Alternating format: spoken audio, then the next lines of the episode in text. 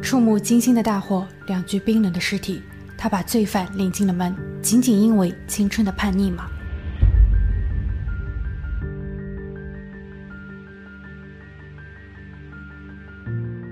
？Hello，大家好，我是鬼灵异，今天我们来讲一讲莫妮的一生。一九九七年五月九日，一名乌克兰女婴哇哇坠地，她是幸运的，虽说被自己的生母无情抛弃。但有好心人及时把他送往了孤儿院，在那里他能够得到最基本的生活保障。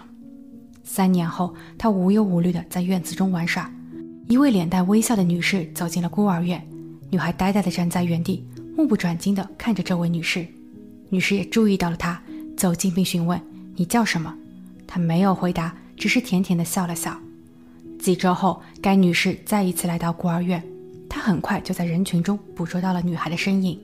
他将女孩轻轻抱起，温柔地问道：“你好，莫妮，我是罗宾，我可以成为你的妈妈吗？跟我回家好吗？”女孩开心地点了点头。二零零零年七月四日，罗宾完成了所有的领养手续，他带着莫妮回到了位于弗吉尼亚的家，一段新的旅程正式开启。莫妮非常兴奋，罗宾也异常激动，他期待这一天已经很久了。一九五六年出生的罗宾，在八十年代初嫁给了丈夫格林。格林对其照顾有加，罗宾无需为生活琐事而烦恼。他在攻读完教育学研究生学位后，在当地的一家小学做起了教师。他所面对的不是普通的学生，而是一群患有自闭症的特殊人群。罗宾没有嫌弃或鄙视，相反，他用阳光和耐心照料着每一个孩子。之后，夫妻两人商榷，需要有一个自己的宝宝。但他们始终没有成功。婚后两年，他们和平离婚，没有任何争吵。罗宾说，他打算收养一个孩子。他曾在高中时去过东欧，喜欢那里的人，所以他会联系当地的一家孤儿院。前夫格林则表示，自己愿意搬出家门，并保留着这套他们共同购置的房产，这样罗宾和将来的宝宝可以安稳地住在这。格林只需要一间储物室存放东西。接下去的十四年间。莫妮在罗宾的呵护下茁壮成长，她乖巧懂事，落落大方。热爱音乐的她有很强的节奏感，对架子鼓情有独钟。十几岁时，莫妮就开始学习烹饪。她非常感激罗宾对自己视如己出。虽然罗宾从不避讳他们之间的寄养关系，但在莫妮看来，罗宾就是自己最爱的妈妈。Hey, it's Kaylee Cuoco for Priceline. Ready to go to your happy place for a happy price? Well, why didn't you say so? Just download the Priceline app right now and save up to 60% on hotels. So, whether it's Cousin Kevin's Kazoo concert in Kansas City, go Kevin, or Becky's Bachelorette Bash in Bermuda, you never have to miss a trip ever again. So, download the Priceline app today. Your savings are waiting. Go to your happy place for a happy price. Go to your happy price, Priceline. 二零一四年，莫妮十七岁。夜深人静时，她经常一人独自发呆，因为有一些事情一直困扰着她。她看似非常健康，但实质上她在学习和认知方面比同龄人有所迟缓。妈妈特意推迟了她的上学时间，莫妮十岁时才开始读一年级。但即便这样，她还是无法跟上大家的进度。她开始失去信心，讨厌学校，因为那里并不快乐。妈妈曾鼓励他要重拾信心，他并不想让妈妈失望，所以他没有告诉妈妈，其实自己看不到希望。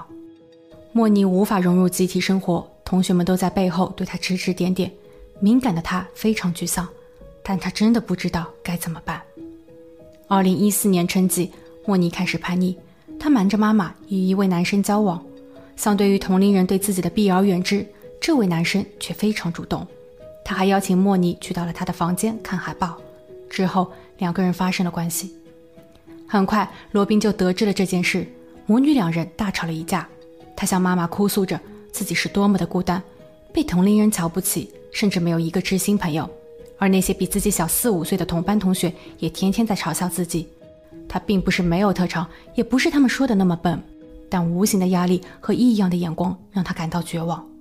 现在好不容易有一个男生愿意接纳自己，为什么自己不可以像其他的孩子那样任性一回，谈一场恋爱呢？罗宾非常心疼地告诉他，并不是所有的人都值得信任。莫妮还太单纯、太善良，很容易被人利用。妈妈希望莫妮再等两年，等到心智成熟后，会有更美好的感情等待着她。莫妮似懂非懂，她更加郁闷。等待，为什么只有自己需要等待？不过好在妈妈已经同意放弃对该男生的刑事指控。在接下去的日子里，莫妮开始接触互联网，每一次上网，她都非常愉悦，因为在网上没有人了解自己的特殊情况，也没有人会歧视自己。她似乎可以通过网络来弥补社交障碍。她在网上的时间越来越长。罗宾开始顾虑，他担心长时间的上网会影响视力，而虚拟的世界更是鱼龙混杂。他担心女儿会掉进另一个漩涡，于是他规定了女儿的上网频率和时间。莫妮非常生气，这个行为不但扩大了母女之间的隔阂，莫妮也因为妈妈的约束开始变得沉默。当手机和网络逐渐取代了莫妮的日常沟通后，罗宾似乎离女儿越来越远。他甚至都不知道女儿有一个脸书小号，他几乎每天都会晒图和网友互动，而互动的范围也相当广泛，甚至涉及到了成人话题。二零一四年十二月五日。深夜的一场大火惊动了整个弗吉尼亚夏绿蒂小镇，消防员们在接到报警后的三分钟内赶到现场。当时火势异常凶猛，他们根本就无法靠近房子。直到一小时后，火势得以控制，而这就是罗宾和莫妮的家。没有人知道他们是否已经逃离火场。当警员、消防员先后进入到屋内时，他们并没有在一楼发现母女，二楼的卧室也空无一人。似乎这两人已经逃过一劫，但在一楼和地下室的转角墙面上，他们看见了一些红色的印记。进入到地下室后，他们找到了两具遗体，其中的一具被紧紧地包裹在毯子中，毯子的上下两端都打了结。警方推测，凶手这样做是想通过大火把毛毯点燃，将受害者彻底化成灰烬。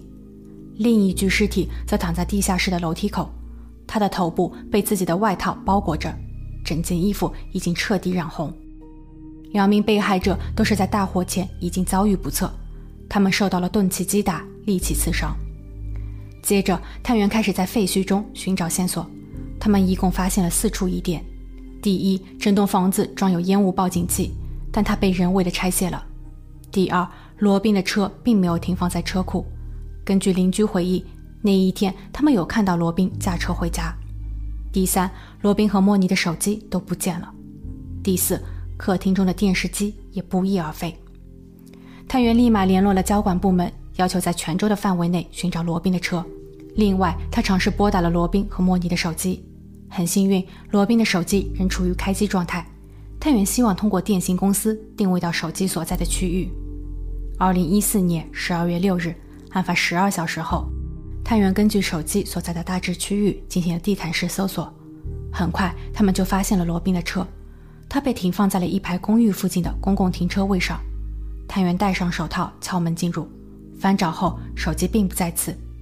当探员再次拨打手机时，微弱的铃声从附近传来。通过声音，探员在公寓大楼前的垃圾箱内找到了手机，手机的屏幕已经碎裂，在技术人员的协助下，手机被成功解锁。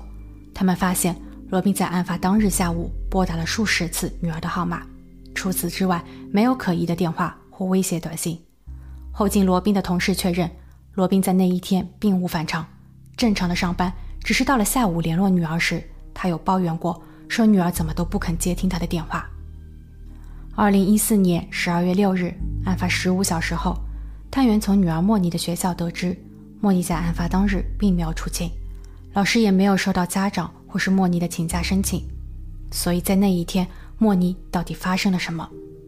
与此同时，法医小组传来了信息，他们已经把发现罗宾手机的那个垃圾箱翻了个底朝天，其中的几个垃圾袋上沾有红色污迹。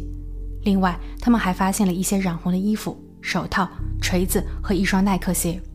警员推测，作案人极有可能就在附近，或是对这里极其熟悉。探员开始挨家挨户的走访，大部分的居民都很配合，但没有人能够提供新的线索。当天晚些时候，探员又继续走访了几家白天无人在家的住户，其中的一个男子大约三十岁左右，在探员出示证件还没有来得及开口问话时，该男子就已经脱口而出说自己什么都不知道，然后他立马关上了门，拒绝配合。而另一户的老先生则表示，他家的一面侧墙正巧靠近垃圾投放点，为了安全，他有安装过监控摄像，他愿意配合将视频导出。探员在这些视频中看到了一个行迹诡异的人，而他就是刚刚那位拒绝配合的男子。通过物业经理，探员拿到了他的名字吉恩。在细查了吉恩的背景后，探员发现吉恩目前正在缓刑，他的犯罪记录包括了盗窃和袭击。在他出狱后结婚生子，可他是如何与被害人联系到一起的呢？考虑到现在夜已深、探员不方便再安排访问。于是他决定先利用网络和社交平台，试图挖掘吉恩的更多信息。吉恩似乎真的很乐于在网上分享自己的生活，例如脸书、IG 和油管都有他的账号。他把自己包装成一名说唱歌手，将自创的作品发布到各个平台。探员在查看他的作品留言时，发现了被害人莫妮的留言。他称自己很喜欢吉恩的一段音乐。而吉恩在2004年的4月份分享了一张架子鼓的照片。这与莫妮卧室中的一模一样。罗宾的前夫曾表示，因为莫妮对音乐有着一定的天赋，这套架子鼓是罗宾特意买给她的。所以莫妮和吉恩应该很早就认识，并且吉恩去到过莫妮的家。次日一早，一个女子走进了金属，她叫凯蒂，是吉恩的老婆。她称自己的丈夫谋害了罗宾和莫妮。吉恩和莫妮之间有着秘密来往，在案发几个月前，自己因为此事与吉恩大吵一架。还亲自与莫妮通过电话，告诉他吉恩是有老婆的，但这两个人不知羞耻，仍旧一天到晚鬼混在一起。凯蒂通过新闻了解到，警方在垃圾箱内找到了一双球鞋，而那鞋子吉恩也有一双，但就在前两天不见了。二零一四年十二月七日，案发三天后，吉恩因违反了缓刑条款，在他租借的公寓大楼前被捕。被捕时，探员在他的口袋中翻出了莫尼的手机。一天后，他被指控谋害罪。他矢口否认与莫尼之间的任何关系，称自己只是小偷小摸而已。二零一七年六月，吉恩因蓄意谋害、入室盗窃罪被告上法庭。检方称，首先，吉恩的入室盗窃是一定成立的，因为在案发后，不仅因为吉恩被捕时口袋中有莫妮的手机，还因为警员在吉恩租借的公寓中找到了一台电视机。而这台电视机就是在案发现场罗宾家的客厅中丢失的。垃圾箱中所发现的运动鞋和衣服，在经过 DNA 和指纹的比对后，确认它就属于吉恩。其次，吉恩的行为可以视作为蓄意的报复。从吉恩在网上晒的架子鼓照片可以来确认，他与被害人莫妮之间的关系并不一般。